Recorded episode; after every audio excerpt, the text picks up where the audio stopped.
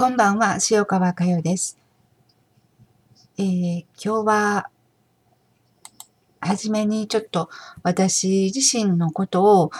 聞いていただきたいと思います。えー、それを聞いていただいて、まあ、それぞれの心に、あなたの心にどんな思いが広がっていくかを感じてみてください。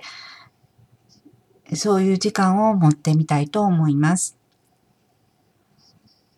私自身、学びに触れても鈍感な時間が長くありました。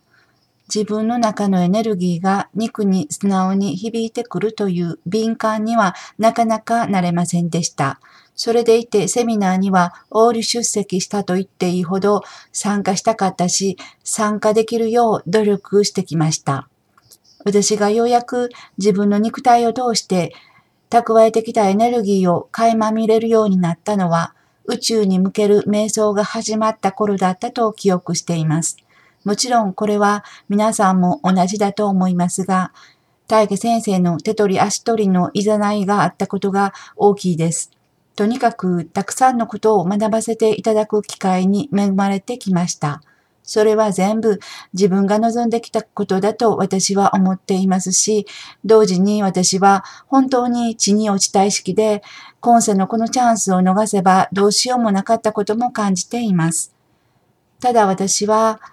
大家先生の存命中に自分の予定通りのところまで学ばせていただきました。250年後の来世まで私には天性がないことも自分の心で知りましたし、大家留吉の肉を通してそれを確認するに至っています。だから私には肉を持つ時間がもう本当にわずかなんです。そういう意味で私から出るメッセージ、自分に伝えてくるメッセージは厳しいです。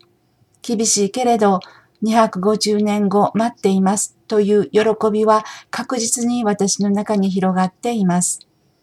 今世の出会いを本当にありがとうございますという思いを心に抱きしめて、私は私の道を歩いていくのみというところです。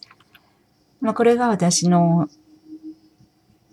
現状だと私は認識しています。まあ今読ませていただいたところをそれぞれ、えー、聞いていただいてそれぞれの心に何か思いが上がってきたと思います。どうぞその思いを見る瞑想をしていきたいと思いますけど、その前にもう一つ、えー、メッセージを言います。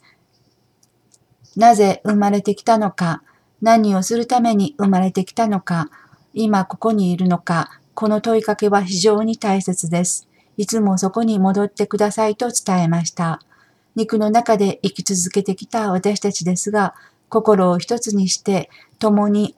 同じ方向を向いて、次元以降達成を必ず遂行していきましょう。肉では幸せになれません。喜びはわかりません。今世を本当に大切にしてください。それでは軽く目を閉じて、あなたの中に思いを向けてみてください。